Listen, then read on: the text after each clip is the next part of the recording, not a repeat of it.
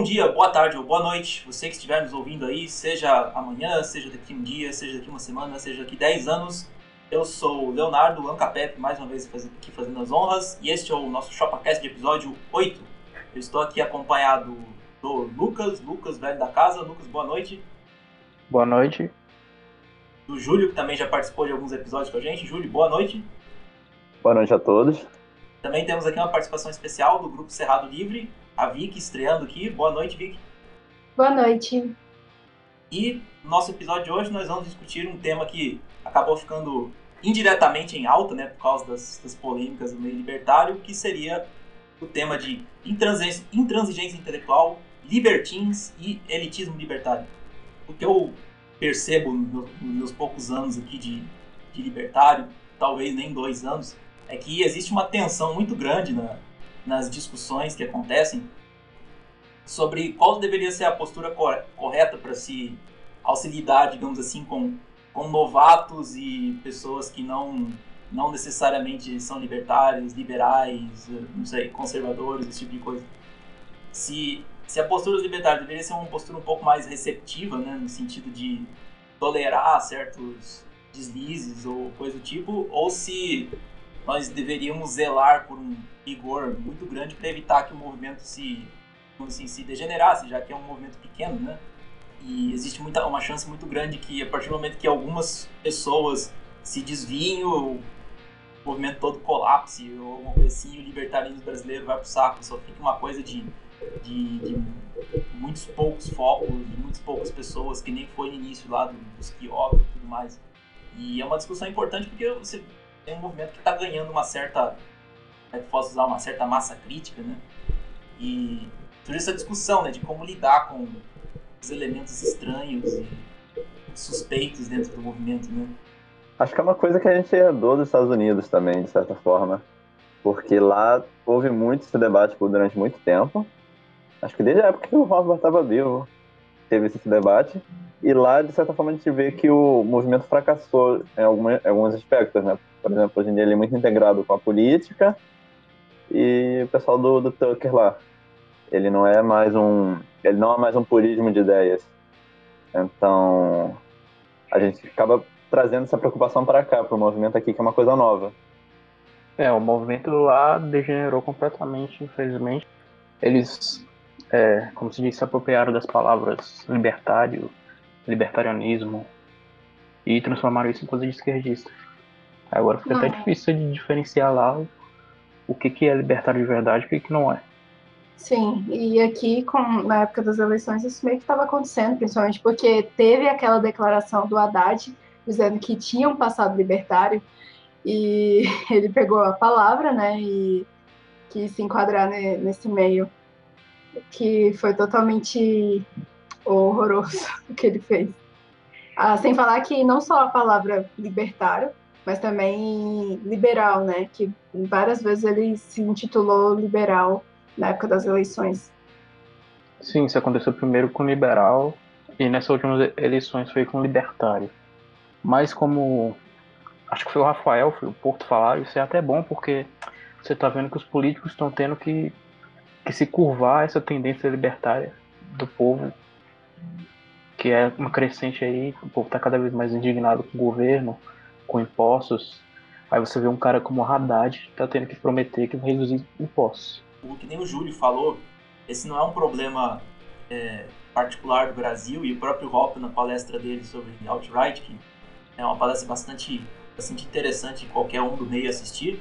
Ele fala que, do mesmo jeito que houve uma perda do termo liberal nos Estados Unidos, que aqui a gente ainda um pouco conserva a mais ou menos conserva a, a, o significado original, mas nos Estados Unidos o liberal é, é completamente contrário. Né? O liberal virou basicamente um progressista, virou um, como é que eu posso dizer, um esquerdista light, né? Virou o pessoal de lá. Virou, é, basicamente o pessoal. E ele não estava. E ele se preocupava com a, a, perda do termo libertário também. Né? Ele não não estava disposto a perder o termo libertário do mesmo modo que o termo liberal foi perdido. Até porque o termo libertário, no sentido Rothbardiano, é muito mais recente.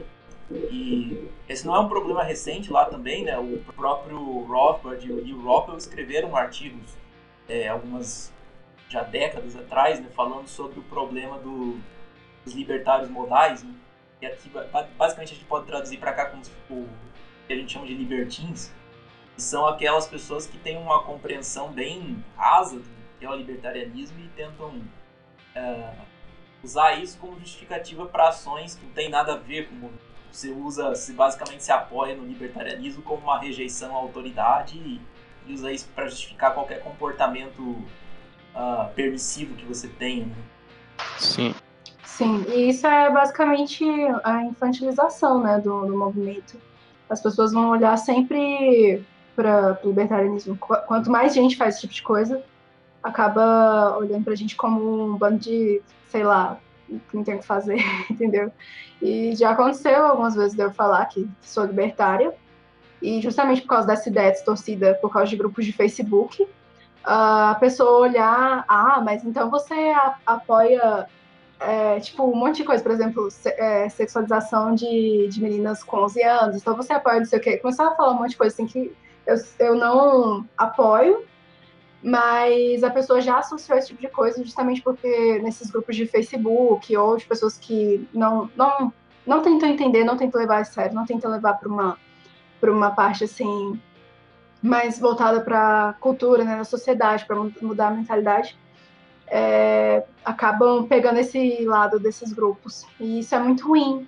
Mas eu percebo que isso acontece muito com qualquer movimento, né? Qualquer movimento vai, vai ter esse processo de ter que lidar com as pessoas que distorcem. Isso. É, é difícil ter que lidar com estigma e é um dilema, né? Porque você pode dizer que nos últimos, sei, dois, três anos não, desde 2014 até, você pode dizer que está tendo um crescimento do movimento libertário no Brasil, e, e, por um lado é uma coisa boa, porque ele precisa ganhar adesão, né? ele precisa de adesão, ele precisa ter muita gente participando para que você possa realmente conseguir produzir alguma coisa uh, efetiva. Né? Só que, em contrapartida, você tem o efeito colateral de que você, vai, você perde o controle né, do, do que, que as pessoas estão dizendo e tudo mais. Tanto que a gente até vê nas entrevistas com os Kyoka, né, que eles nem estão acompanhando mais a cena porque já tem tanta gente falando no assunto, né, e fica muito difícil você verificar o que está acontecendo.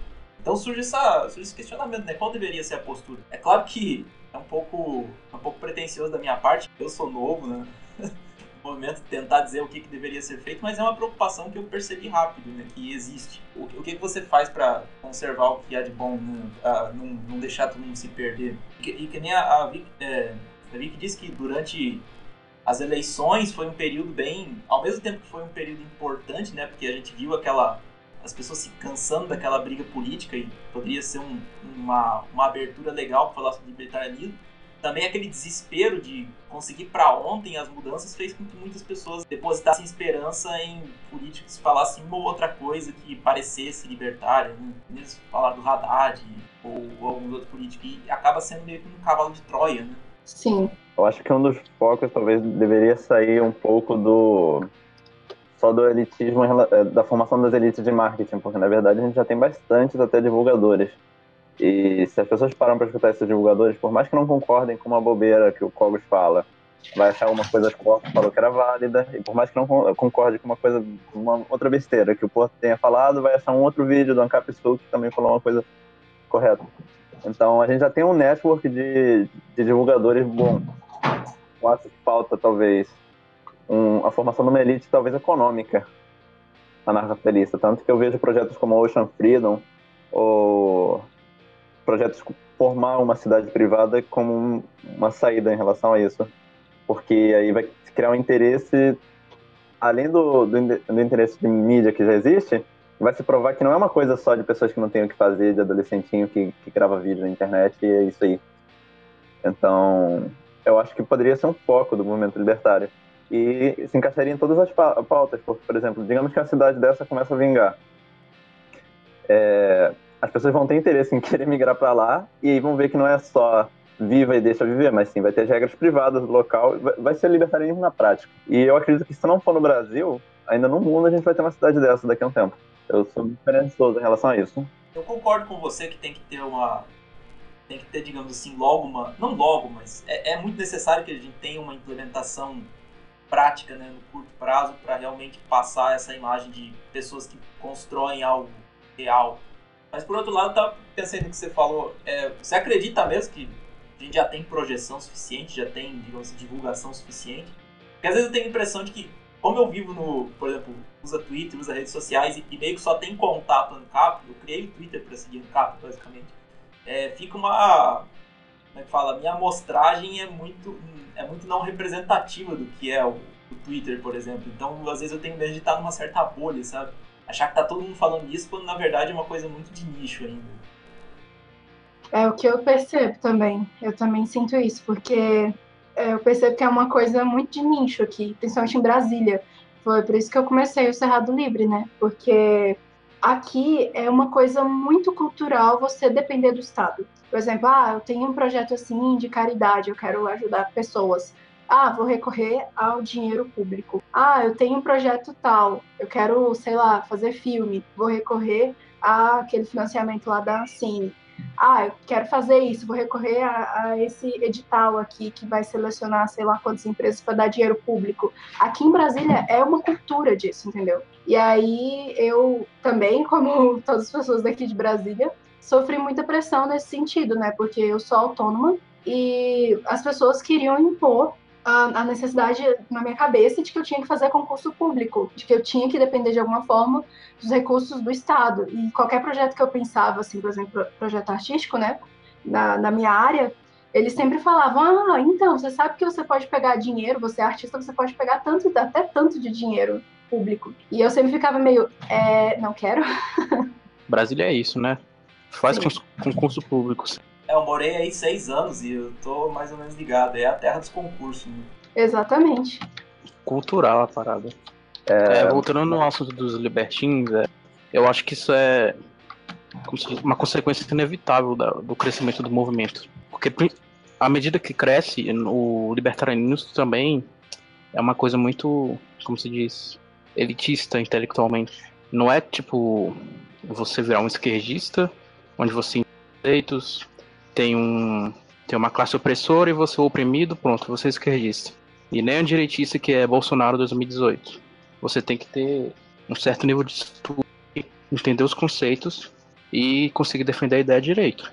Então, quanto mais esse movimento vai crescendo, vai adicionando pessoas, nem todo mundo vai querer estudar, querer realmente defender a ideia do jeito certo. Inclusive, muita gente vai entrar por modinha. Então, o que a gente pode fazer é tentar é, continuar coerente com o que a gente está defendendo, não fazer igual os libertários dos Estados Unidos, que muitos deles, sei lá, ficaram putos com a vida e deixaram por lá seus conceitos. Vocês estavam até discutindo isso no grupo um dia desses. E quando a gente vê um libertinho, a gente tentar ao máximo resgatar a alma do povo coitado. Eu concordo que a gente tem que ter uma certa paciência e também a gente tem que manter cobrar uma pureza dos divulgadores que já existem e manter uma pureza, pelo menos no núcleo intelectual libertário.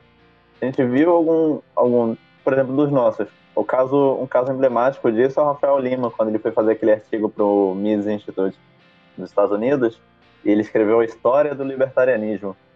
Aí a história do libertarianismo era que ele fundou o canal dele. Em 2014 começou as tensões por causa do governo da Dilma.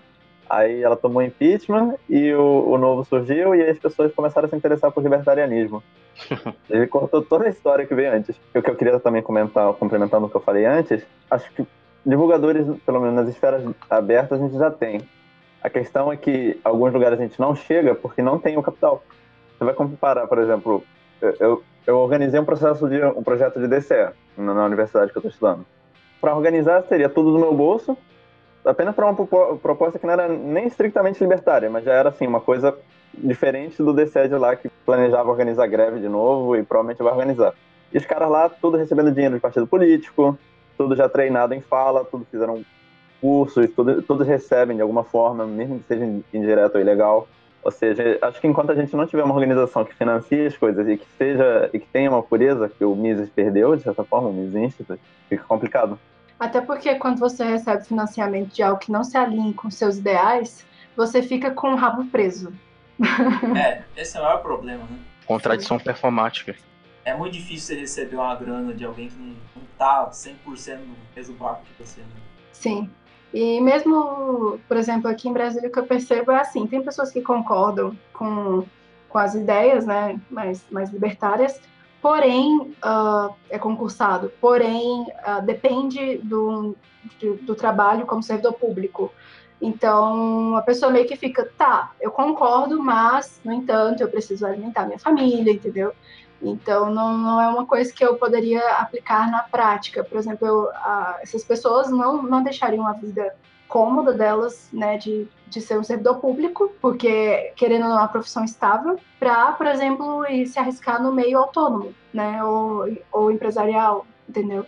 É, isso cria também uma resistência, né, com a pessoa de aceitar as ideias que ela pensa, ah, se isso for verdade, então eu tô agindo com dinheiro roubado, então isso não é verdade, não pode ser. Eu acho que isso também aconteceu com o Arthur, porque agora ele virou deputado, tá com resistência de aceitar, porque isso faria dele cúmplice. Exatamente. Depois de tanto tempo, ele não iria simplesmente cair fora, né? Pensei, pera, isso aqui tá errado mesmo, vou sair. Depois de tanto esforço para ser eleito. Né? Mas tem uma coisa que o, o, o Lucas falou, que, assim, realmente, o, o movimento libertário ele é um movimento elitista quando você, digamos assim, uh, exigir das pessoas um, um entendimento correto das coisas, né? Enquanto você exigir das pessoas um, um entendimento profundo. O, o grande problema é que muita gente é atraída pela ideia e, digamos assim, ninguém vai ser, não vai ser todo mundo intelectual, né? Por um, lado, por um lado você tem esse problema, não vai, não vai ser todo mundo intelectual. Se a gente, por exemplo, quer uma comunidade que algum dia ter uma comunidade libertária, não vai ser uma comunidade só de especialistas em legislação, digamos assim, é, teoria jurídica libertária, especialistas em economia. Vai ser uma comunidade de padeiros, de pedreiros, de faxineiros, uh, cozinheiros e não, não, que não desmerecendo isso, são, são, ocupações que são fundamentais, mas não é todo mundo que vai se dedicar a isso. Então, você sempre você vai acabar tendo algumas pessoas que não, não vão saber demonstrar, entre aspas, ética argumentativa e esse tipo de coisa. Só que eu entendo também, eu entendo que também para um primeiro momento agora, pro, assim, surgimento do momento, realmente é, é, quase uma exigência que todas as pessoas tenham um bom entendimento da coisa, para que não, não, não caiam, é, não sejam quebrados em argumentações com a maior parte das pessoas, porque a maior parte das pessoas ainda tem uma mentalidade estatista, uma mentalidade até socialista, esse tipo de coisa. E, e, e que nem você falou também, não é tão simples, né, você entender. Você vai ter que exigir um esforço porque não é tão simples entender tudo. Não é um, um marxismo que te dá uma lente para você analisar qualquer aspecto da, da sociedade da maneira mais simples possível, né? Você pode encontrar um opressor e um oprimido em qualquer coisa e pronto, você tem um atalho para se sentir um intelectual. Né? Só que, por outro lado, se você entender o libertarianismo de uma maneira rasa, ele acaba se aproximando disso, né? E acaba sendo meio que uma uma ferramenta para você se sentir inteligente sem ser. Tanto que tem muita gente que usa isso aí, teoria econômica e praxeologia de uma maneira tosca para. Para refutar o cristianismo. é, pode ser, né? Talvez. Ou, ou até para tentar justificar. É, para justificar qualquer coisa imbecil, entendeu? Ou cai naquela. cai naquele chavão de achar que o mercado vai resolver tudo também. Falar, não, no mercado, o mercado resolveria isso até para usar o meme, né? Não tô criticando o Rafael por causa disso que ele fala, mas a gente usa, ah, no mercado vão ter várias, várias empresas competindo para resolver isso aí e sempre vai encontrar uma solução, sabe? E acaba até alimentando aquele estigma que existe contra liberais e libertários de, por exemplo, ah, são um bando de idólatras, o Deus mercado, acho que o mercado vai resolver tudo. Não precisam de moral, vai ter um livre mercado de morais e a mais útil vai sobreviver, alguma coisa assim. Na verdade, já existe um livre mercado de morais. E, a, e lastimosamente a melhor está morrendo. que é o acidente.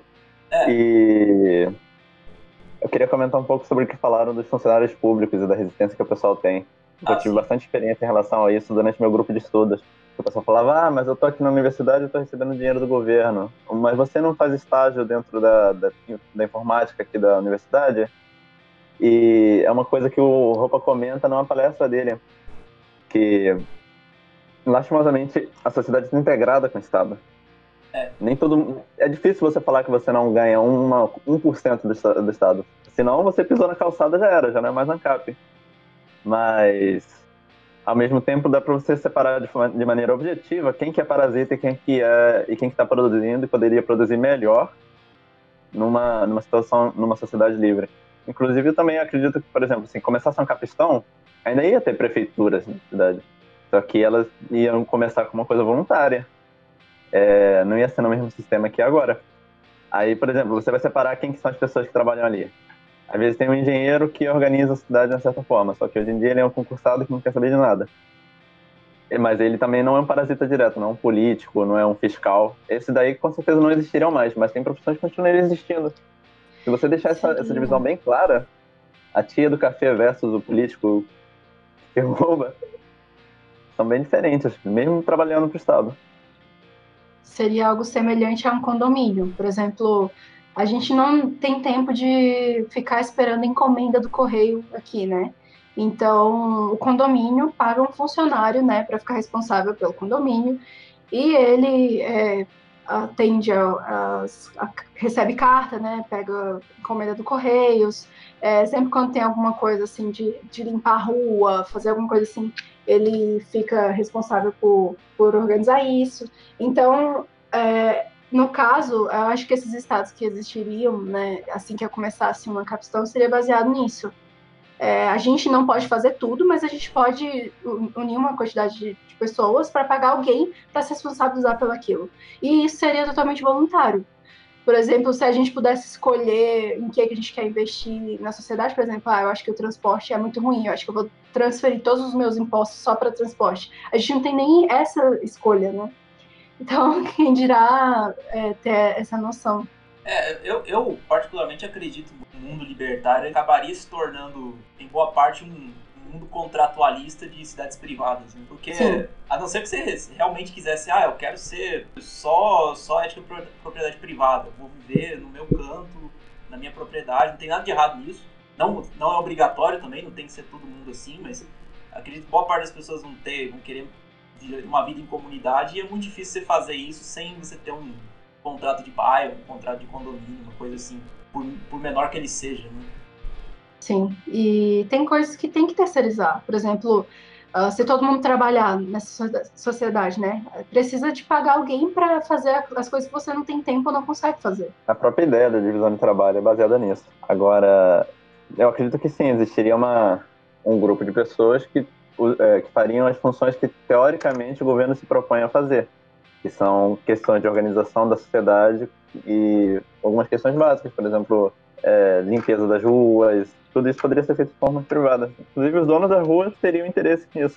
Ou poderia até existir uma sociedade, uma, é, moradores de um certo bairro fecharem ele, isso já acontece de certa forma em relação a, por causa da preocupação com segurança aqui no Rio de Janeiro bastante. Eles fecham as entradas de um bairro e eles dividem ali a manutenção de tudo que acontece ali dentro. Só que acho que aqui é com acordo com a prefeitura, mas eles poderiam fazer isso não tendo governo.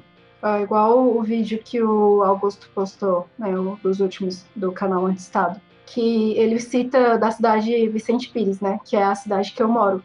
Aqui realmente teve um lugar que a galera se uniu para resolver o problema da, das pistas que eles estavam tendo, porque aqui realmente é muito buraco, é muito alagamento, sabe? Tem muitos problemas desse, desse sentido.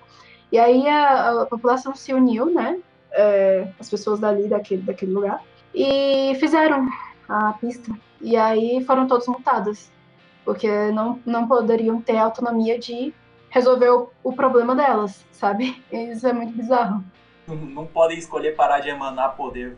Pois é. Em, em relação às profissões, é, eu tenho que confessar que eu tenho. Eu fiquei muito tempo assim, meio que com o pé atrás de ser mais vocal quanto a isso, porque eu tenho um baita teto de vidro, sabe? Porque eu faço, eu fiz faculdade pública, eu faço pós-graduação, eu recebo bolsa, e, sei lá, sempre fica aquela, aquele medo de você começar a falar disso, você fala, ah, mas você recebe, que nem o Júlio comentou. E, e, no fim das contas, a gente não escolhe, né? E acho que o único critério que talvez você poderia usar para tornar inaceitável uma ocupação desse tipo é você verificar se essa ocupação ela existiria ou não em uma sociedade libertária. Né? Por exemplo, um político ou um fiscal da Receita não existiria de maneira nenhuma.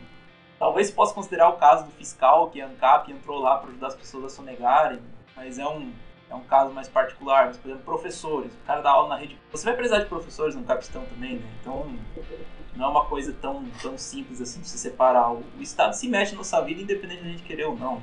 É, então, voltando lá na questão da divisão do trabalho, eu acho que isso é uma coisa que podia acontecer no próprio movimento libertário.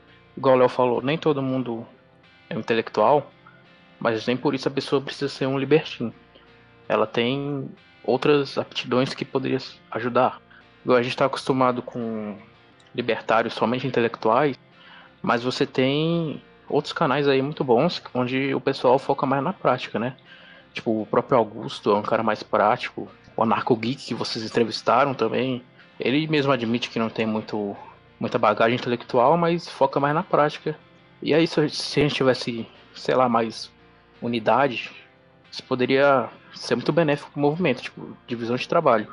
É, isso vem de uma certa humildade também, né? Da pessoa ela, ela chegar lá, olhar o movimento e pensar, não, pera, eu não sei se eu tenho muita aptidão para me aprofundar muito na parte teórica, mas eu vou contribuir com alguma coisa mais concreta. O consenso parece uma coisa vaga, mas ele é necessário para você olhar e pensar onde é que eu consigo me encaixar aqui, né? Porque talvez acho que em boa parte o problema do libertino é o cara que ele não sabe o que ele não sabe. Então ele acaba querendo palpitar demais, sendo achando que porque ele aprendeu um ou dois conceitos de, sei lá, de escola austríaca, de libertarianismo, ele vai querer começar a desdobrar aquilo em um monte de outras implicações e dar palpite, mais ou menos como eu faço já. Só tô tendo não ser muito libertinho. É, e isso, isso é o grande problema. Acho que nesse ponto que talvez seja um ponto bom para você ser intelectualmente intransigente, libertarianismo, né? As elites intelectuais dentro do movimento libertário não tem que dizer, tá bom, você quer, você quer falar sobre teoria? Beleza, então a gente vai dar porrada em você para cada erro que você cometer. Se for um cara que simplesmente quer dar uma força, é outra história. É, eu me, eu me posiciono mais como uma pessoa que tenta fazer é, da forma engajada, né? Porque eu não, por exemplo, eu, eu tô lendo, né, todos os livros, mas eu não sou uma pessoa que consigo, consigo expressar muito bem assim as coisas que eu leio, entendeu? Então, por mais que eu tenha um conhecimento, uma base teórica boa, eu não consigo expressar ela muito bem, mas na parte do engajamento eu consigo. Por exemplo, eu estou conseguindo unir algumas pessoas né, do meio libertário, isso é, isso é muito positivo, principalmente porque eu quero focar aqui em Brasília, que aqui realmente é, é um peso cultural muito grande de dependência do Estado, né? Então, geralmente eu tento apresentar com conceitos simples que são mais fáceis para mim explicar e também para eu conseguir comunicar com pessoas assim é, lo localmente assim e que não, não transpareça essa coisa muito elitista, né? Eu não posso chegar para a pessoa, então, eu sou libertária, se você quiser conhecer mais, leia Mises, sabe? O que eu faço geralmente é, então, você vende Avon, não é? Então, é, você sabia que parte da sua venda é, você fica com a porcentagem de lucro, não é? Lucro não é positivo? Imagina se você tivesse que pegar esse, essa parte que você fica dos produtos que você vende de Avon e ter que pagar para alguém. Porque os, eu, esses trabalhos assim, ó, é, vender Avon ou vender doce, ou sei lá, é, fazer uma encomenda de desenho, por exemplo, são coisas que a gente não necessariamente paga imposto em cima. Então, geralmente eu tento fazer dessa forma, né? Para ter um pouco mais de engajamento com pessoas mais simples, para elas entenderem o conceito de uma forma bem simplificada. É, talvez alguém mais, alguém mais rigoroso torça o nariz, porque eu vou dizer, mas em boa parte libertarianismo é uma coisa bem senso comum, né? Não no, no, sentido mais common sense, né? Que é um sentido positivo. E você. estatística, assim, é uma coisa que é muito artificial. A gente só acha natural porque vive com isso desde desde sempre, né? Mas você falar para a pessoa simplesmente que, ó, o que você produz é seu, entendeu? Você não deveria ter que dar uma, parte disso para um governo que não te dá nenhuma garantia do que vai fazer, de que vai te dar um retorno. Mesmo que dê, você pode, poderia escolher não participar disso. É uma coisa bastante senso comum. Não sei se você conhece o nome Chomsky, é, Chomsky. é um linguista que ele é. Sim. O pessoal anarquista de esquerda gosta bastante dele. Ele, ele vai falar que é o seguinte: a gente tem um núcleo lógico dentro da mente da gente que garante que a gente é capaz de aprender a linguagem. Por isso que crianças conseguem aprender diferentes linguagens em diferentes povos. E eu acho que isso se vale também para a questão da ética de propriedade, porque na verdade ela é toda lógica e na verdade ela é tão óbvia que as pessoas seguem ela. Se você roubar alguém numa, numa comunidade rural, o pessoal nunca leu nada na vida, nunca faz a menor ideia de quem é Mises, mas eles sabem que aquele roubo foi errado porque é implícito da própria, da própria ideia de propriedade, da, da própria separação de propriedade. É uma coisa assim muito lógica, é super fácil você explicar libertarianismo até para uma criança. E eu acho que a dicotomia do humanismo com o brutalismo, acho que é uma dicotomia meio boba, de certa forma. Porque o brutalismo você pode manter ele para pessoas que estão dispostas a debater, ou dependendo do cenário, tem pessoas que quando você questiona elas, quando você irrita elas às vezes um pouco, e, e joga na cara, não, você tá errado por isso, isso, aquilo, ela tem mais interesse do que se você tentar é, ficar na defensiva. Enquanto tem outras pessoas que se você mostrar de uma forma mais agradável, melhor, você vai convencer a pessoa. É, é caso e caso, entendeu? Não é uma coisa assim, solução absoluta, vamos ser sempre brutalistas, vamos ser sempre humanistas. Né? Sim, e eu percebo muito assim, em locais mais pobres, que as pessoas têm um senso comum, assim, de entender propriedade, porque muitas vezes essas pessoas que só moram né, em lugares mais pobres, que tiveram menos condições financeiras, são pessoas que dependem de pequenos comércios. Então, às vezes, por exemplo, quando ah, o armarinho do, da pessoa tal ali é assaltada, a população lembra quem foi que assaltou, e todos eles, digamos assim, é, boicotam a pessoa, entendeu? Exclui ela socialmente. Eu já vi isso acontecer, porque eu cresci né, numa, numa das cidades mais pobres aqui de Brasília, né, que é a Ceilândia. Eu cresci na cidade mais pobre da Ceilândia, pra vocês terem ideia. Então, eu já vi isso acontecer, de um lugar ser roubado e as pessoas excluírem aquela pessoa que roubou socialmente, porque aquela pessoa não ia ser presa, justamente por causa do descaso do Estado com esses, esses lugares, né? Então, essas pessoas, elas acabam tendo um senso uh, libertário, assim, um, um, senso muito comum, porque elas não precisam de todo esse conhecimento intelectual, tem muito esse senso de propriedade, né, de, de consciência de que aquilo, aquele lugar pertence àquela pessoa, aquela pessoa se esforça para manter aquele comércio, né. É, dizem que o para você explicar o óbvio é uma das coisas mais difíceis que tem, né. E quando você você olha, por exemplo, ética argumentativa, né, com todo o embasamento filosófico que ela tem, você, no fim das contas, a, a impressão que eu tenho é que ela é um baita, digamos assim, esforço intelectual, filosófico para não, não deduzir nada, né? Ela simplesmente mostra. Ela mostra que pessoas naturalmente reconhecem propriedade de outras. Né? Então, é basicamente um é um o esforço não é para incutir nas pessoas essa, essa ética, e sim para remover tudo que cegou elas para uma coisa que é natural. Né? Sim, tanto você tem esforço do lado libertário, também tem esforço do lado dos outros lá, os estatistas que criaram um monte de teoria e os intelectuais têm que se dispor a se dispor a remover todos esses anos de doutrinação por parte do Estado, que é um esforço meio proporcional, porque você tem várias teorias que tentam justificar o estatismo e enfiar isso para as pessoas. E aí que eu vejo em boa parte o, o problema do outra parte do título, né, que seria o da do elitismo libertário. Com esse elitismo, ele não é, como eu disse até na live com o Augusto, não é um elitismo, eu não falo de um elitismo real. Pessoas que realmente, pô, estão lá no topo, estudaram, estão bem esclarecidos sobre o assunto. E sim o elitismo de pessoas que não admitem que se fale de, de coisas muito libertárias, muito parecidas, em termos diferentes, em termos que elas não estão acostumadas. Porque a gente falou, muito boa parte do que é do que é ser libertário é uma coisa quase natural, uma coisa uh, quase intuitiva, que acaba sendo distorcida por, por outros por outros e por outras ideologias, por outros movimentos. E eu percebo bastante no pouco tempo que eu estou nisso que existe muita gente que não aceita uh, que se diga alguma coisa fora daquilo que ela que ela entendeu que é o libertarianismo, né? Por exemplo, os absolutistas de PNA, que a gente já comentou, falar qualquer coisa, sei lá, qualquer. fazer qualquer comentário sobre, sobre moral, sobre algo. Que nem, que nem pega o caso lá do, do cachorro, sei lá, já que tá fresco na memória, né? Você dizer, porra, isso aí é, é errado chutar o cachorrinho, né? Que vacilo. Não, mas não fere o PNA, porque PNA, bicho não tem PNA, acabou, entendeu? O cara não consegue nem ter um tato para lidar com a situação. Né? E esse tipo aí de esse cara vai falar afasta, isso pra uma né? pessoa que não é libertária, e aí surge o nome do movimento inteiro. Exatamente. Reforça aquele estigma de que é um bando de mimado, criança materialista que só tá preocupado com o próprio umbigo e sei lá. O materialismo é muito é, é, muito problemático em relação ao libertarianismo, porque o pessoal costuma achar isso, o pessoal entra com uma base materialista na, na parte filosófica histórica, né? E o libertarianismo não, não prega isso, ele não. Assim, ele, não que ele seja incompatível com a visão materialista do mundo, mas as pessoas meio que se perdem por causa disso, porque elas não conseguem entender que é, uma sociedade, para manter os princípios libertários, ela vai ter que ter uns valores morais, E nenhuma sociedade que acha aceitável você linchar um mendigo ou um cachorro porque ah, feriu o PNA não, não ia funcionar a longo prazo. E a, sociedade ia sucumbir.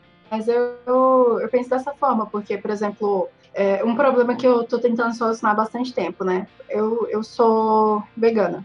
E essa, essa, essa coisa, né, da, relacionada ao cachorro, para mim afeta muito porque eu tenho esse posicionamento mais pensando na causa animal. E às vezes eu vou falar com algum libertário que é muito fechado nesse negócio do, da PNA, eles já me soltam, velho, você não pode falar de animal porque animal não tem direito. Aí eu falo, velho, eu sei, eu li, eu entendo que animal não tem, não tem direito, mas eu não acho uh, certo a gente ficar fazendo esse tipo de coisa.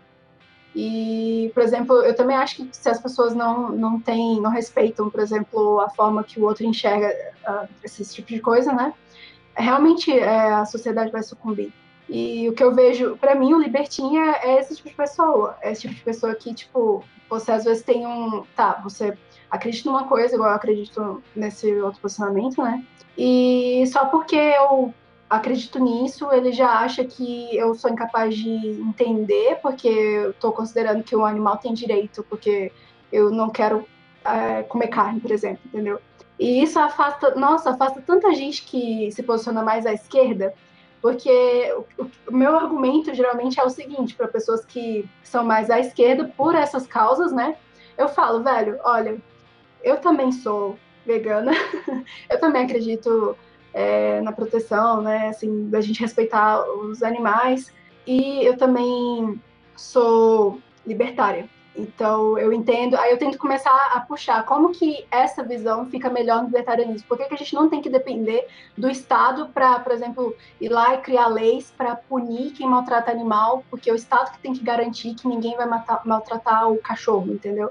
Eu tento fazer toda uma analogia assim, mostrando para ela que eu também me posiciono dessa forma, só que muitas vezes a pessoa já tem aquela ideia dessas pessoas, desses libertins, que já chegam falando esse tipo de coisa, já repelindo uh, pessoas que pensam assim, entendeu? É, disso dá pra voltar num, num, nos artigos, eu acho que é do Rothbard, sobre o que ele o que se chamou na época de paleolibertarianismo, né? Diante do problema que eles já tinham na década lá de 90, 80, 90 dos libertários modais. Que é basicamente um cara que ele se, ele se refugia no libertarianismo para ser a, a assim, a merda que ele quiser. Então, ele vai, ele encontrou naquilo basicamente uma justificativa para rechaçar qualquer comentário negativo comportamento dele, que não agrida pessoas, e usa isso como defesa para tudo. É o que você falou. Toda toda proposta de um comportamento, de uma, sei lá, um comportamento mais regrado, de um de valorização de certas certas ideias, mesmo por exemplo que não seja uma pessoa vegana, mas por exemplo Muita gente que não é vegetariano vai achar chutar um cachorro uma crueldade, porque é um animal, geralmente é companheiro, que é amigo, faz festa, aí chega um cara lá mal-humorado e chuta. É, é uma crueldade, e por, por aquilo não tá dentro daquele mínimo dentro daquele mínimo, mínimo ético em que o libertário modal, em que o libertino se refugia, ou até o falso elitista libertário se refugia, é, ele, ele rechaça, entendeu? Sem entender que cultivar certos valores, cultivar certos princípios, cultivar até uma, uma disciplina pessoal é muito importante para que uma sociedade libertária funcione. Na verdade, eu acho que ele não quer que uma sociedade libertária funcione, ele quer simplesmente uma justificativa para ser a, continuar sendo a merda que ele sempre foi.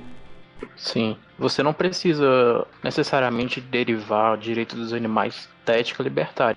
Por exemplo, você estava falando aí de cidades privadas. As cidades privadas vão ter regras privadas, e nessas regras privadas pode ser estritamente proibido maltrato a animais, sujeito a remoção física, como diria a roupa. Sim, por exemplo, alguns uh, centros aqui de religiosos, né? Uh, de, de várias vertentes, assim, né? Eles têm a chácara deles, né? E lá eles falam, olha, aqui a gente é vegetariano. Você não vai entrar com carne aqui. e todo mundo que vai lá frequentar esses lugares, essas chakras, né? Que tem vários eventos assim para pessoas que se interessam por espiritualidade, chega lá, não come carne, entendeu? Tem que aceitar as regras do local.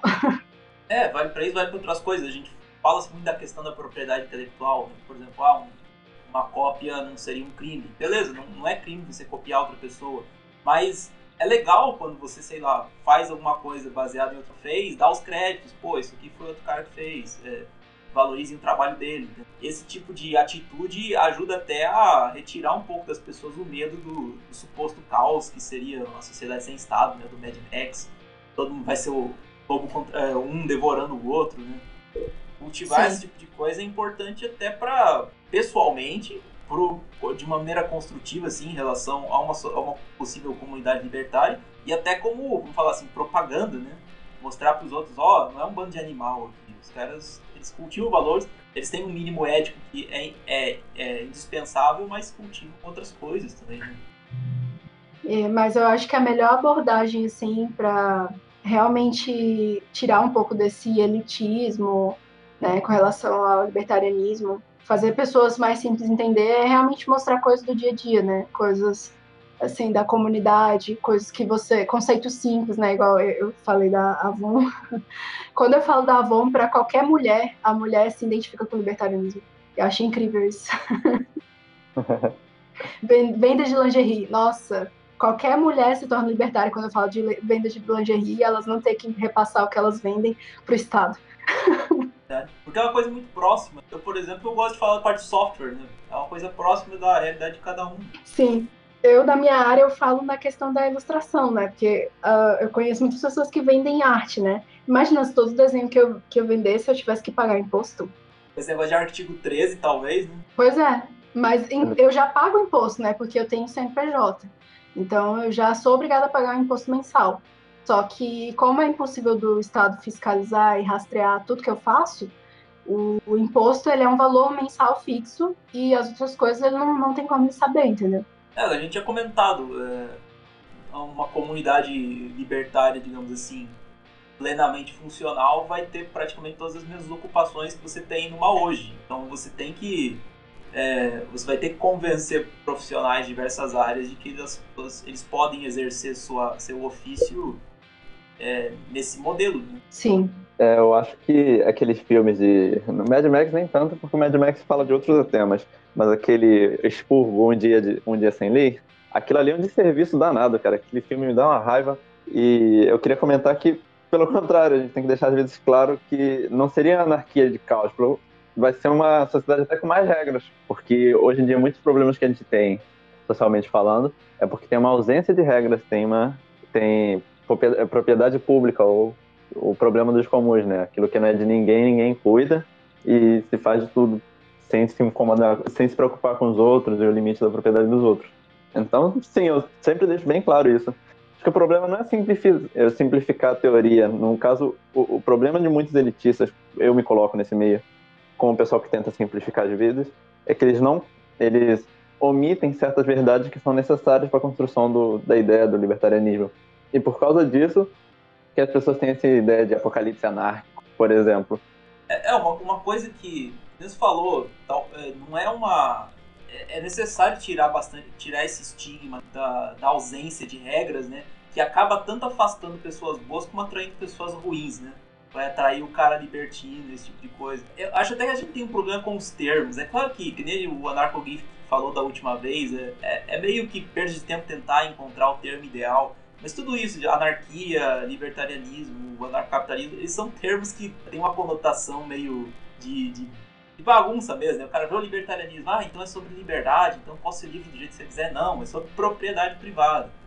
Mas se você chamar de proprietarianismo, falar, pô, esses caras só se preocupam com propriedade, eles são materialistas, eles são, é complicado. Eles são economicistas, até porque veio de uma escola econômica mais, e fala, não, anar é anarquia de propriedade privada, ah, então é anarquia, não, mas eu preciso, eles precisam de ordem. E é muito difícil você.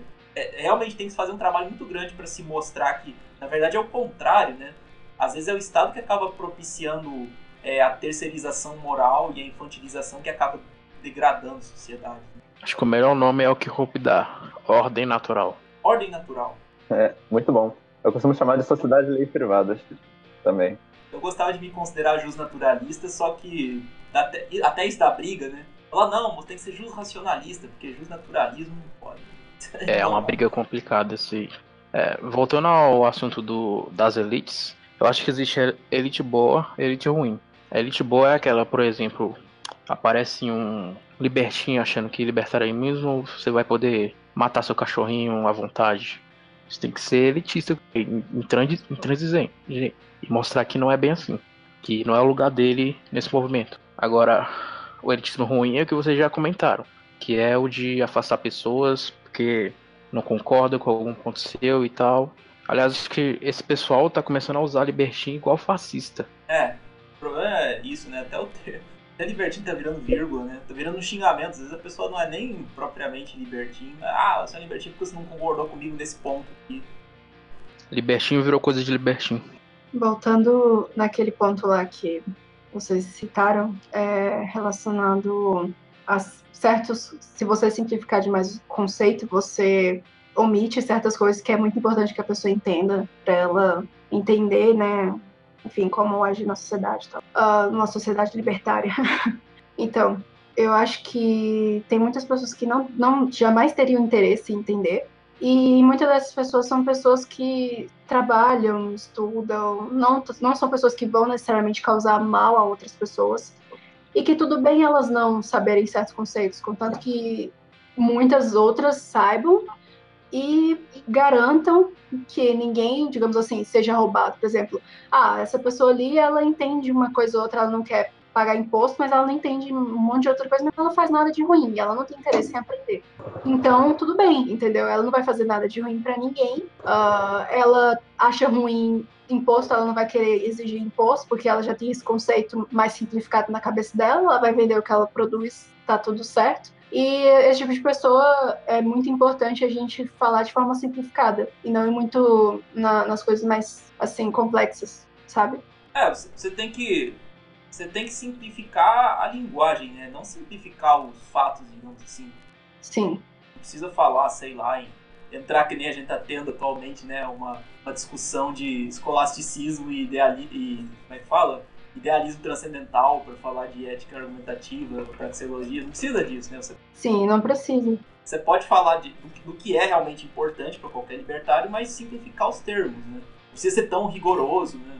A Vicky é artista, certo? Eu acho que é questão do, do, minimalismo, de certa forma. Você extrair só o que é necessário pro argumento. Sim, é, exato. Quando você vai criar um ícone, de certa forma. Cria uma você pega uma imagem que é complexa, tem várias coisas, você pega a forma mais básica e identificável dela. Só que Sim. tem que tomar cuidado para não cortar, para não deixar algum detalhe que seja importante do lado de fora. Essa é a minha única, minha única preocupação como elitista libertário.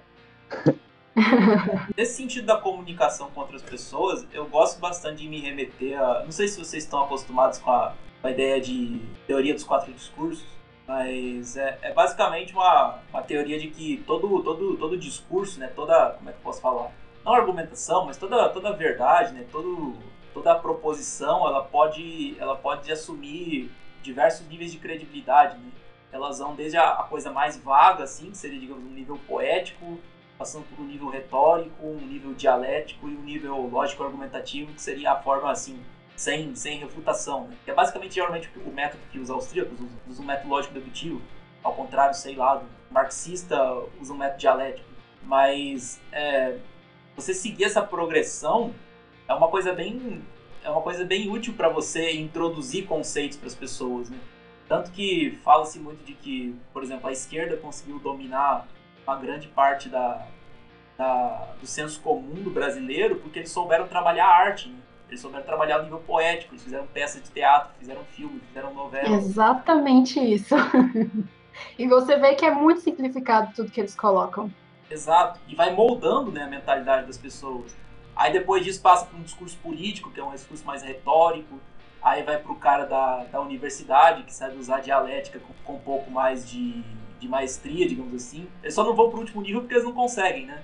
Não dá para você ser lógico dedutivo com o marxismo, por exemplo. É, é. Mas fazem o que eles podem fazer, né? E já ajudam a moldar a mentalidade da pessoa. Por exemplo, uh, você ser artista e não ser de esquerda é, é totalmente você tá cagando a regra, entendeu? Tipo, a regra é artistas são de esquerda. Quando você desvia dessa regra, tipo, você é excluído no meio artístico é, você, você sempre vai ter aquele, aquele incômodo quando você está perto de outros artistas e tal. Não só dos artistas, como muitos ficam com medo é, do, da retaliação não vamos dos conversar fãs. tanto com ela sobre política. É sempre assim. Muitos artistas também ficam com medo da retaliação dos fãs também, de se, se posicionar diferente da esquerda. É, isso tem até um pouco com o que a gente falou naquele episódio 3, né, sobre o capismo cultural. E boa parte dessa, dessa tomada de espaços, ela não vai ser só pela dedução rigorosa, né? Ela vai ter que ocupar o meio artístico, vai ter que surgir, vão ter que surgir conteúdos que vão colocar de uma maneira bem mais sutil, né, o libertarianismo. Você não precisa, que nem tinha falado no caso, tem bandas, por exemplo, Backwards, uma banda que eu descobri lá dos Estados Unidos que eles são ANCAPs e mais. Só que você vai ver a letra deles, é basicamente teoria austríaca musicalizada. Sabe? Precisa ser assim, você pode sugerir as coisas de uma maneira mais sutil, que é o que a esquerda soube fazer bem, soube plantar a sementinha lá e, e expandindo aquele discurso de uma maneira gradativa. Bem o que você falou, cara, de plantar a sementinha. Acho que falta, na, na formação das elites libertárias, falta um planejamento a longo prazo. Porque, na verdade, todo esse movimento cultural da esquerda que a gente conhece hoje como a esquerda vermelha, ele é fruto da semente muito mais antiga, que é a instalação do materialismo, do ceticismo, é, a falsificação histórica que houve aqui no Brasil. Então, assim, de onde se cria toda essa narrativa de que é, o, o, povo brasileiro foi formado a partir do povo do povo lusitano, que é um povo ruim, um povo ladrão, não sei o quê, e por causa disso a gente sempre foi colônia, os Estados Unidos era tudo lindo, maravilhoso, aqui sempre foi horrível, e depois disso, e, e isso se passou por muitos autores e artistas antes mesmo de chegar no mainstream. Chegou no mainstream foi no século passado, mas é uma coisa já de 200 anos, esse projeto todo de, de socialização no Brasil. O Brasil é um projeto é um, é um país piloto no processo de socialização e destruição do Ocidente. É, e um outro fator que faz com que a gente tenha tanto esse problema dos, do, dos libertins, digamos assim, libertários modais, é que por a pessoa não entender isso, ela quer o libertarismo para ontem, né? Não, tem que, tem que derrubar o Estado. Tá, e como é que você vai fazer isso? Como é que você vai dizer isso pra dona Maricota da, da Quitanda, entendeu? Ela, ela vê novela há 20 anos. Que, que você acha que você vai. Como é que você acha que você vai convencer ela assim? Pensar, não, mas imposto é roubo. Claro, é roubo, mas como é que você vai mostrar isso, entendeu? Não, e vai ter pessoas assim, comuns, assim, que você vai chegar e falar, imposto é roubo, e a pessoa vai falar, não, mas aí é só a gente votar bem. Isso aconteceu comigo. Eu fui falar que eu era libertária para o motorista do Uber. Aí o Uber, não, não, mas a, a maior arma que a gente tem é votar direito. Se você votar direito, aí sim, aí você vai ver essa mudança que você quer acontecer. Eu, ah, tá bom. aí tem que ter um, um tato, né, para poder conversar. Sim. Se fosse um libertinho, já ia xingar de socialista. Pois é. Eu fui falar para ele, então, você não, não acha que todo processo para reforma de qualquer coisa, por exemplo, igual aqui na Vicente Pires, né, que eu sempre dou exemplo aqui, porque aqui é, tipo, muito buraco, muitos problemas que deveriam, entre aspas, ser resolvidos pelo Estado, mas não é. Ou quando é resolvido, demora uma légua, as pessoas ficam sofrendo, não pode fazer nada, né? Enfim, aí eu falei assim, vamos supor, o preço para consertar aquele buraco ali é uns 40 mil. Só que aí o cara ali, o político responsável, ele recebe 20 mil por mês. E aí ele vai pagar alguém para ir lá visitar o lugar. Essa pessoa que recebe, que vai visitar, ela recebe mais ou menos uns 10 mil essa pessoa que vai assinar um documento para autorizar, para mandar o documento para poder receber o dinheiro para autorizar aquele negócio, recebe uns 10 mil também. Aí já foi 30 mil no mês e esse documento rodando, que seria o valor que seria só para tampar aquele buraco. Ou seja, você já pagou um salário de, tipo, quase 50 mil em um mês para tampar um buraco que custa menos do que isso. Aí eu dei esse exemplo para ele, né? Aí ele, é, é, nesse ponto, é, realmente, acho que a gente paga imposto demais, né? Isso aqui, você recebe demais político. Aí ele mudou um pouco o discurso e começou a, a me ouvir mais no, no sentido é, libertário, assim, né? Porque até então ele estava rejeitando, né? Tava nessa ideia de que tinha que votar e escolher bons políticos. É, aquela coisa. As pessoas odeiam político, mas adoram o Estado. É, uma coisa tão senso comum já, né? Falar, ah, o governo tem que fazer. Às vezes a pessoa nem é, nem é ruim, a pessoa não é uma pessoa preguiçosa, sei lá, relapsa, ela só acha que, não, mas o governo tinha que fazer alguma coisa. E chegar um moleque gritando que imposto é roubo não vai mudar isso, né? Pois é. Tem que ter todo aquele. mostrar coisas simples do dia a dia. Olha, tá vendo isso aqui? Custa tanto, para um salário do político é tanto. Você não acha que é, é muito desperdício você ter que pagar primeiro tanto para tal pessoa, para ela autorizar, para ela pedir aquele dinheiro, sendo que tipo já está sendo gasto no salário dela, né, pagando aquele político só para fazer, velho. Aí quando eu faço esse tipo de demonstração assim, a pessoa geralmente tende a se identificar mais. Então, você acaba conseguindo conversar com pessoas comuns, assim, que não uma pessoa que só vai chegar lá e falar, imposto é roubo, você não sei o quê, você tá aí, você é um libertino. Por exemplo, teve um, um cara que ele falou o seguinte, né? É, ah, mas você trabalha como? Você trabalha, você é servidora pública? Eu falei, não, ele, ah, porque se você fosse servidora pública, eu já ia te chamar de libertino, porque nada a ver você ser libertária e aceitar um salário público. Aí eu fiquei, mano. Meu Deus. É, e, e, a falsa elite, né, o elitista, que é uma falsa elite, até quando fosse, por exemplo, se fosse dar aquele exemplo que você citou, e te chamar, ah, você é utilitarista, isso não importa, a ética já refuta. Fica nesse, pois é. nesse simplismo, assim, né? Mas é isso que as pessoas vão entender, né? Você tem que simplificar, você tem que falar a linguagem das pessoas. Ninguém é nasce intelectual e ninguém e a maioria das pessoas não, não tem interesse. As pessoas não têm interesse de sentar e ler para entender a ética, para entender o que, que refuta o que. Não tem. Sabe o que é mais engraçado? Até no círculo intelectual, a melhor refutação que tem, pro, por exemplo, contra a teoria do keynesiana, não é um livro de 20 páginas, é uma pergunta muito simples que qualquer criança pode fazer. Como que imprimir dinheiro gera valor? Exato. É uma pergunta assim, por exemplo, esse motorista do Uber, você chega e pergunta para ele, como que pagar alguém para essa pessoa contratar uma outra pessoa pode ser mais barato e mais viável do que eu simplesmente contratar alguém direto? É uma pergunta simples e, sabe, linguagem coloquial mesmo. Até mesmo o Uber, ele é assim, né? A gente pede diretamente o carro. Pronto, pelo aplicativo, né? Você não tem que primeiro falar com alguém dentro do aplicativo para a pessoa, peraí que eu vou resolver o seu problema. Aí fala com alguém que aí chama o motorista. Não, por exemplo, o caso do táxi, quando você tem que resolver algum problema com algum taxista, você tem que falar com alguém para você conseguir entrar em contato com o taxista, alguma besteira assim, né? E estão querendo regrar até mesmo Uber, né? Estão querendo colocar o intermediário e aqui em Brasília estão querendo reduzir a quantidade de Uber. Esse novo governador que, que ganhou aqui, né? Que vai ter o centro lá do Uber e vão reduzir, porque não pode ter esse tanto de, de pessoas irregulares, sabe? É, o caso do Uber é muito útil para você mostrar, dar um exemplo né, de uma coisa funcionando de maneira descentralizada e como que o governo metendo o bedelho só piora, né? Sim. Já tava funcionando bem, deixa lá. Não precisa. Aí você até expõe, né? Olha só, o táxi cartelizado tá fechado com o deputado e tá querendo ferrar a concorrência sem ter a necessidade de melhorar o serviço dele, né? É uma coisa, Sim. uma oportunidade muito grande de você demonstrar isso na prática.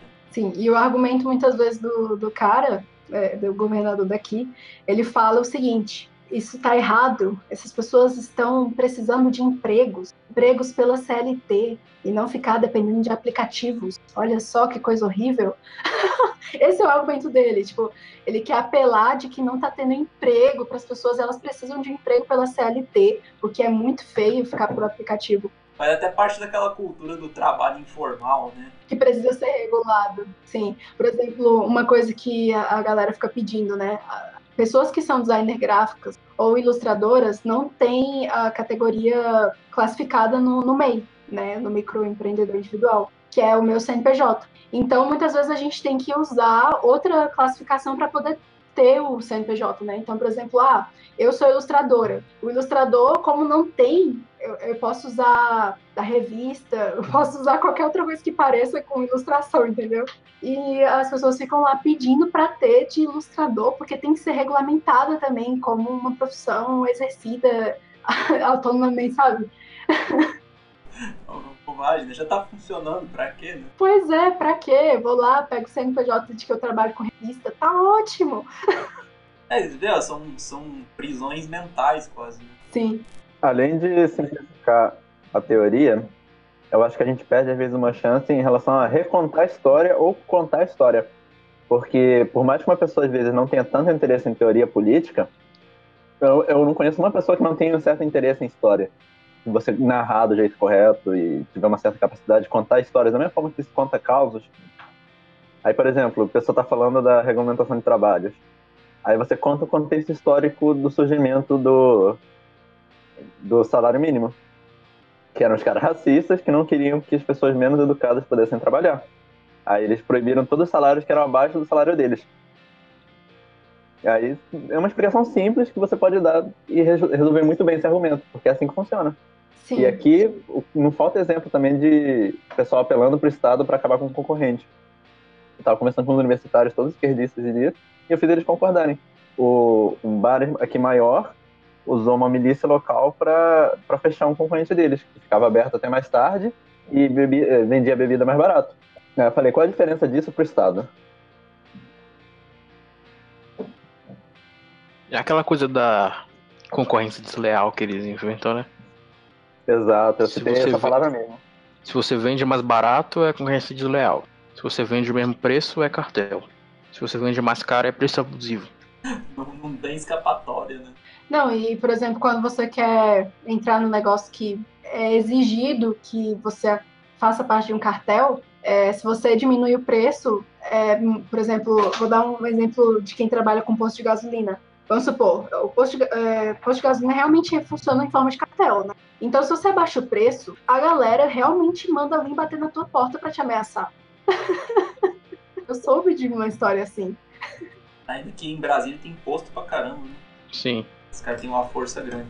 Mas enfim, até, até voltando um pouco na questão dos libertins, que acabam dificultando um pouco essa conversa né, com as pessoas comuns, vamos falar assim. É, quais você acha que tem que ser a abordagem? Porque, no fim das contas, não, não tem como a gente controlar muito. Seria bom que a pessoa só falasse a partir do momento que ela tivesse algum conhecimento. Mas hoje em dia você abre uma conta no Facebook, no Twitter, um canal no YouTube com a maior facilidade do mundo. Então qualquer pessoa vai chegar lá e começar a palpitar em nome do libertarianismo, em nome do anarcocapitalismo. Então qual para vocês deveria ser a postura para se lidar com? Eu não sei quem é que disse isso uma vez, mas que, por exemplo, se tem lá um liberal, um conservador, um, talvez um liberal um tanto, mas um conservador, um socialista que fala uma coisa legal, compatível com o libertarianismo, você dá um tapinha nas costas, pô, legal, isso aí é verdade. E se ele falar bobagem, tanto faz, né? já o serviço dele é falar bobagem, já. mas se for um cara que vai falar em nome do libertarianismo, para cada deslize dele, sei lá, você tem que escrever um artigo de quatro páginas, descascando, fazendo, Exatamente. falando esse tipo de coisa. E, e às vezes até sobre o risco de aquela pessoa desistir, né? Falar, ah, quer saber, esse movimento é um bando de cuzão, vou embora. Porque às vezes é até melhor, né? Você expurgar o cara do que manter ele ali. É, é o que eu falei, do elitismo bom, e não daquele elitismo babaca. É, vocês acreditam que seja mesmo esse o caso, sabe? Tentar ser. Quanto mais o cara se dizer em nome daquilo, daquele movimento, em nome do libertarismo, você ser o mais é, duro possível com ele, ou, ou vocês acreditam mais em uma gradação? Chegar, não, calma, você tá errado, chega aqui, vamos conversar. Não, sim, demonstrando que ele tá errado. Não precisa chegar dando murro na cara, entendeu? Isso é só em última instância, se o cara for realmente muito babaca. Aí tem que ser expulso do movimento mesmo. Tipo, Eu acho que depende cara, do cara. Aqueles caras que defendem, voltando ao exemplo do cachorro, ficar defendendo esse tipo de coisa não dá. Eu queria citar assim, dois, dois exemplos que eu acho chave. É, o Danilo Gentili e o, e o Arthur do Mamãe Falei. O Danilo Gentili é um cara que você ainda pode chegar na amizade, tentar explicar com, pra ele com calma, porque ele é um cara que você vê que ele tá ali de, sabe, de boa fé. Mas se você percebe que é um cara que tá falando besteira e é de má fé, ou às vezes, talvez não, dependendo do cara também, você pode dar uma resposta um pouquinho mais dura, porque isso vai meio que instigar ele a, a, da próxima vez estar um pouco melhor. Um bom exemplo disso é o Easy Nobre, que na época do Daniel Fraga mesmo, ele fez um artigo falando que você estaria numa cidade privada lá e uh, viria o tribunal do McDonald's já apontando arma na sua cara porque você cometeu um crime suposto lá e você não teria nenhuma escolha porque é privado e não sei o quê. E o Daniel Fraga respondeu ele, acho que o Rafael de Ideias Radicais respondeu ele. Hoje em dia o cara flerta direto com o libertarianismo. Ele acho que só não se assume porque ele ainda tem algumas dificuldades. Mas o Isa Nobre é um cara de boa fé. Ele fez um vídeo sobre o Daniel Fraga recentemente, muito bom, inclusive. Sim. Sim. Mas nesse é. caso ele não é libertário, né? Sim, eu acho que tem que ter um julgamento também na moral do cara. Claro que isso é um julgamento subjetivo, mas se avaliar de certa forma, se vale a pena discutir com o cara ou não. Então, tipo o, o exemplo que a gente já tinha falado da Artemis. Ninguém foi é, debater com ela, sei lá. Deixou lá, porque não vale a pena, entendeu? É, mas ao mesmo tempo também tem aquele problema. Se eu simplesmente deixar ela lá, continuar falando sobre isso, o, o, ideal seria ter pelo menos alguma forma de você se desassociar, né? Deixar claro, ó, ela não é libertária. Ela, ela tá no grupo aqui, mas ela não tá falando não libertarianismo. E, e é difícil fazer, né? Porque as informações espalham, né? É, mas meio que fizeram isso também. Assim, eu acho que tem que deixar a pessoa falar, mas eu sou do tipo pacífica. Eu acho que é muito legal chegar e conversar e tentar se aproximar da pessoa, porque a pessoa, querendo ou não, tá querendo, digamos, se engajar numa coisa que a gente acredita. Por mais que ela esteja falando coisas erradas, eu acho que se ela tá querendo se engajar de alguma forma, a gente pode tentar ir lá e conversar de uma forma totalmente pacífica e mostrar como que ela poderia falar sobre aquilo melhor até mesmo para ela ser respeitada dentro daquilo que ela acredita, por pessoas que ela respeita por ser, pensar da mesma forma que ela. Então eu não, eu não sou muito a favor da porrada na prática. E para eu ser a favor disso tem que ser tipo uma coisa muito absurda, sabe? É, que nem o Júlio falou, no fim das contas você tem que, você tem que considerar também esse caso subjetivo de você conseguir verificar se qual a intenção da pessoa, né? Essa é uma pessoa buscando a verdade que está equivocada ou é uma pessoa que está simplesmente querendo se aproveitar daquilo, né? E sempre vai ser subjetivo, mas tem algumas situações em que fica mais ou menos claro, né? Apesar de não ser um libertário, a gente teve, eu até comentei na live o caso recente lá do, do, do Saia da Matrix lá. Dá pra, dá pra ver que o cara é um boçal, não tem o que conversar, cara. Não sei o que fizeram tanta resposta para ele. Deixa ele lá. Tipo, ele não vai ser ANCAP nunca. Sim, ó, uma coisa que eu, que eu percebo que muitos libertários não fazem. O Cogos distorce muita coisa. E pelo Cogos ter os argumentos dele lá de, de autoridade, né? De boa, as coisas que ele fala, as pessoas não, não peitam ele. E por ele também já ser, é, entre aspas, antigo, né? E muitas pessoas respeitarem ele, não, não questionam ele, mas ele precisa ser questionado muitas vezes porque ele distorce muito o que muitos libertários falam. Né? Demais. Aquele... Pois é. Eu, eu acho uh, o, Cogos, assim, sendo meio advogado do diabo, porque eu, eu, tenho uma certa simpatia por ele, ele pelo menos ainda tem o. Como é que eu posso falar? Uh, a hombridade, talvez, dizer: Ó, oh, eu não sou libertário puro ele, ele é anarcocapitalismo, não é libertário puro, mas realmente ele é uma referência para muita gente. Eu, em boa parte, acabei me convertendo, entre aspas, por causa dele. Então, fica, fica complicado de, ao mesmo tempo, como a gente comentou na live, ao mesmo tempo que o fato dele ser meio meme, assim, um cara meio pitoresco, ajudou ele a se projetar, isso meio que é um teto para ele também, né? Porque ele Sim. acaba acaba sendo bloqueado pela própria imagem que ele tem de um cara imaturo, de um cara explosivo, esse tipo de coisa. Então é pessoal tem que também ignorar um pouco que ele é uma pessoa conhecida, que ele é uma pessoa carismática, parece um cara gente boa, e, e bater mesmo. Pô, peraí, o que, que você tá falando, entendeu? Você não percebe que você tá ferrando um monte de gente por causa dessas coisas que você fala? E é uma atitude que as pessoas deveriam ter mais. Né? Muita gente vai dizer, ah não, mas é o Paulo, você não pode falar mal dele. É, ninguém é. Ninguém é incriticável. Né? Eu acho que não é toa porque as pessoas não querem bater nele, mas é porque ninguém tá levando mais o Kogos a sério, infelizmente, no movimento. Ele virou um meme. E aí você vê ele falando alguma besteira, você dá risada, você não, não, não vai bater, você vai dar risada. É o Kogos. Kogos dando rage, é isso que a gente quer ver. Ah, não, eu vejo muita gente respeitando ele. isso que me deixa meio assim. Olha, eu respeito eu ele. Eu... ele. É porque assim, eu acho que tem que separar as coisas. É, idealizar um divulgador libertário perfeito é um. Eu acho que é uma besteira, sabe? Acho que na verdade. Não, eu a gente vai pegar, com você. Trocando, mas... É, vendo vários idealizadores. Cada um deles tem um defeito. Às vezes ele faz algumas coisas que parece que é de má fé. Por exemplo, imagina que você faz um argumento aqui e esse argumento para todo mundo tá claro. Aí a pessoa vai porque tem um público grande e pessoas que seguem independente de qualquer coisa, o que você falou, sujar a imagem da pessoa. Ele fez isso. Então. Sim. Isso é, isso é muito complicado. Por exemplo, não é que eu, que eu queira uma pessoa perfeita, mas eu, eu acho que a atitude dele não tá sendo legal, entendeu? Pro movimento, principalmente, assim. Ele postou lá, é, indo fazer cartão de fidelidade no Carrefour no meio dessa treta, qual é a necessidade dele fazer isso? Não tem. É, foi uma coisa bem retardada. E aquela coisa, independentemente dos erros serem propositais ou não, eles têm que ser apontados. seria bom que todo mundo tivesse o discernimento de olhar o que uma pessoa fala, por exemplo, ouvir o Cole falando, conseguir pegar os insights dele, que ele tem uns insights muito bons, e desprezar outras coisas, mas não é todo mundo que vai, vai fazer isso. Não é todo mundo que faz. Por exemplo, quando eu assisto um vídeo do Cogos, eu sei é, quando ele tá falando uma coisa que é legal e tal, mas eu sei quando ele tá tipo, mano, o que, que esse cara tá falando? Eu consigo perceber isso, mas uma pessoa ali que não conhece é, quase nada sobre libertadores chega chega num cara daquele e fica, o quê? Entendeu? Esse é o problema. É, o Kogo você tem que estar com um filtro muito bem ligado. Tiveram alguns vídeos dele que eu vi, depois que eu já tava um pouco já adentrado no assunto, eu olhava assim, cara, se eu tivesse visto esse vídeo um ano atrás, eu ia achar esse cara maluco. Mas hoje, hoje eu vejo que tem muita coisa boa no que ele tá falando, mas se fosse um ano atrás, eu pensei, não, esquece.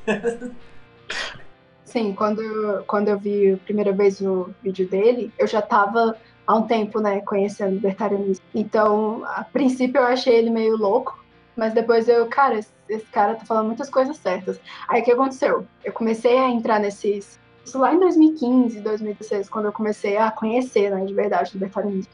Aí eu entrei nos grupos de Facebook E aí eu via ele, tipo, se contradizendo nas postagens dele lá no Facebook dele, lá no grupo de libertarianismo, lá em 2016, sei lá, numa época assim, já faz um tempo já. E aí eu ficava, é, esse cara é meio estranho, mas assim, ok. Só que eu acho que as últimas coisas é, dele tá sendo um pouco piores, assim, do que essas do Facebook, porque pelo menos era numa comunidade fechada ali, foda-se se ele tava se contradizendo. O discurso dele por vídeo era outro, entendeu? Mas ó, ultimamente ele tá mostrando muito disso. Eu não acho que isso é uma coisa legal, justamente pelo público que ele tem, né? E como ele representa o libertarianismo. Realmente, acho que o Cogos. É, eu acho que ele também é meio ressentido com o movimento libertário, por causa que o pessoal enche muito saco dele, de certa forma. Ele não, não pode ter um número de telefone vazado que coloca ele em mil grupos de, de bobagem, spamam ele, mandam pegadinha. Mas realmente eu acho que é um cara problemático. E eu queria entrar um pouco com a ideia da, da gente formar um instituto ou uma instituição. Porque por causa de não ter um instituto, uma forma de separar bem. É, ah, esse, esse ANCAP aqui, ele tem um certo patamar segundo esse instituto. E acho que ele é nível de entrada. Enquanto esse outro aqui, não, ele fala as coisas mais profundas, é, uma coisa, é um cara de, assim, para quem quer estudar mesmo. Da mesma forma que a gente faz a separação entre os autores, por exemplo, alguém de entrada a gente vai sugerir o Mise, vai sugerir talvez alguma obra do, do Hayek. Já para uma pessoa que quer estudar mais a fundo, a gente vai sugerir o Roupa, o Rothbard. É, eu acho que por, por, não ter uma instituição central do libertarianismo, assim, que as pessoas possam confiar de certa forma em relação a, a isso, fica um pouco perdido, fica um pouco defasado. Parece que se trabalha muito, mas ninguém tem um foco específico. Talvez alguém pudesse fazer esse serviço, seria até o Instituto Rothbard, né? Eles darem um selo, por exemplo, ó, oh, esse cara aqui é certificado, digamos assim mas eu não vejo muito eles fazendo isso. Algumas iniciativas na internet você tem, como por exemplo, grupos como Fraternidade Europeana, né? Você vê que são os caras um pouco mais aprofundados. O próprio Cerrado Livre também, né? Eles têm um grupo de estudos. Achei muito legal. Exato. Deve, é, deveria surgir alguma coisa assim mais, mais séria, né? Um think tank mesmo, coisa assim, que conseguisse, é, que desse a cara a tapa, né? Sobre a opinião dos seus afiliados e exigisse um certo nível, né? Mas eu não acho que seria muito bom centralizar isso, entendeu? Não, centralizado tudo não, mas você tem pelo menos uma competição, né? De... É uma instituição. É, tipo, o que poderia. O que seria legal é, tipo assim, algum site de introdutório. E aí nesse site, ah, se você é uma pessoa que pensa mais em economia, esse canal aqui é ideal para você para conhecer libertarianismo e economia. Se você é uma pessoa que pensa mais em ética, esse canal aqui é um canal ideal para você. assim, muitos sites já fazem isso mais fácil com livro, né? Colocar os canais seria uma boa, porque tem muita gente que não tem paciência de ler, mas tem paciência para assistir vídeo. É verdade. É, eu por enquanto tenho esperança de que isso pode acabar até surgindo organicamente, porque você vê muitas iniciativas. Sim. Ah, com certeza. Uma coisa que vocês tinham comentado sobre o número do COGS vazar e. Então, esse é o preço da fama. não tem o que fazer. Qualquer pessoa que tenha um certo nível de fama é, perde um pouco a paz em algum nível. Eu acho que o Cogos também alimenta isso um pouco com o jeito dele. O pessoal faz isso para ver as redes dele e filmar e botar lá. Você não vê isso acontecer com outros caras famosos do libertarianismo. Sim, e eu acho que isso talvez seja um erro até do movimento libertário pegar com ele assim um pouco, porque eu entendo que ele seja um cara raivoso, que ele meio que suja um pouco a imagem, mas a questão é que ele tem uma condição clínica. ele é de fato autista, entendeu? É. É, e o pessoal não, não para pra pensar que, às vezes, causando isso nele, fazendo que ele reaja dessa forma, se espera do comportamento dele, é, vão acabar piorando a situação. Não vai ser uma coisa boa, vai ser divertido por 10 minutos, mas no geral vai ser uma coisa ruim. É, tem que, isso, isso de certo modo é um comportamento meio libertino também, fazer esse tipo de coisa. Falar, ah, mas não fere o PNA, pegar o número dele e zoar na cara dele. É muito libertino. Esses caras têm que ser boicotados também, de alguma forma, né? Eu não consigo pensar numa forma muito boa, mas Oh, não, mas a galera, quando aparece um meme assim, a galera sempre compartilha, sempre gosta. Eu acho que isso é, tipo, impossível de controlar. Controlar, assim, não que devesse ser controlado, mas uh, até mesmo demonstrar repulsa, porque as pessoas gostam de gostam de, sei lá. Então, mesmo se alguns libertários demonstram repulsa, de que isso não é um comportamento legal, muitos vão achar massa e vão rir. Então, não, não tem como. Eu acho que isso não tem que resolver, entendeu? Fica um desafio aí pro pessoal, né? da gente. É. é o dilema, né? Como garantir um rigor sem, assim, lidar com esses casos sem também virar um que vai ser eternamente minoritário. Sim. esse assunto já deu pra ver que é, é uma coisa que ainda tá, tá sujeita a muita discussão, porque como a gente viu, tem uma série de problemas operacionais, mas a gente pode até revisitar ele, como todos os outros, né? A ideia desse, desse, desse podcast dele ser meio evolutivo. Mas, para encerrar agora, eu gostaria de pedir umas, umas considerações finais de cada um. É, bom, o que a gente pode considerar como conclusão é a gente tem que separar o, o elitismo bom do elitismo ruim, para não afugentar as pessoas e não nos, tornar, nos tornarmos libertins. Também nós temos que ter a humildade de reconhecer quais nossas aptidões, como a gente falou antes, para poder realmente ajudar o, mov movimento a crescer. E queria agradecer a Vicky por ter aceitado o convite de participar aqui com a gente. Eu que agradeço por vocês deixarem eu falar, porque tipo, é um grupo muito pequeno ainda, o Cerrado sobre o assunto, uh, assim, eu acho que a minha abordagem principal é essa, né, de simplificar bastante. É, eu acho que está funcionando bem, pelo menos com as pessoas que eu tenho conversado. E eu acho que, igual foi dito, né, que é, é muito importante a gente analisar mesmo as nossas aptidões. Por exemplo, eu não me arrisco muito falar sobre literatura, sobre ética não sei o quê, porque eu, eu sei que eu, minha aptidão não é essa. Mas, de dar alguns exemplos pequenos de mercado, não sei o quê, alguma coisa assim que funciona para uma pessoa uh, simples, assim, do, do, dia a dia entender, sabe, com base no dia a dia dela, eu acho que eu consigo fazer, é o que eu tento fazer. E é também o que a gente pretende fazer com o Cerrado Livre, né? Eu e o Gustavo, a gente está pensando em coisas assim bem locais, bem para conversar com as pessoas é, de Brasília, que é uma galera que tem muito enraizado essa ideia do Estado, né? Eu gostaria de agradecer pela participação aqui, gostaria de agradecer a Vic aceitar colaborar com a gente. E eu acho que sim, tem que prestar muita atenção é, nas atitudes que são tomadas dentro do movimento. E eu acho que não tem uma resposta pronta, tudo tem que ser analisado caso a caso. Inclusive, uma das coisas que eu mais gosto da. Acho que é uma frase do Hayek, mas que não, até se aplica nisso e a toda a teoria austríaca como um todo. Que é. Ela não fala. Ela não faz julgamentos do que, que é. do que, que é o melhor ou, ou não. Na verdade, ela, o melhor para todos os casos, porque isso seria assumir um conhecimento que é impossível ter. A gente busca a gente busca apenas uma ordem onde cada, cada situação ou, ou cada, cada pessoa, cada sociedade vai ter essa, esse direito né, garantido dela poder fazer essa avaliação do que é o melhor, do que não é o melhor. Então, é isso. Bom, então, da minha parte também, gostaria de agradecer o Lucas e o Júlio por mais uma vez estarem aqui ajudando. Agradecer a Vicky pela participação, pela disponibilidade.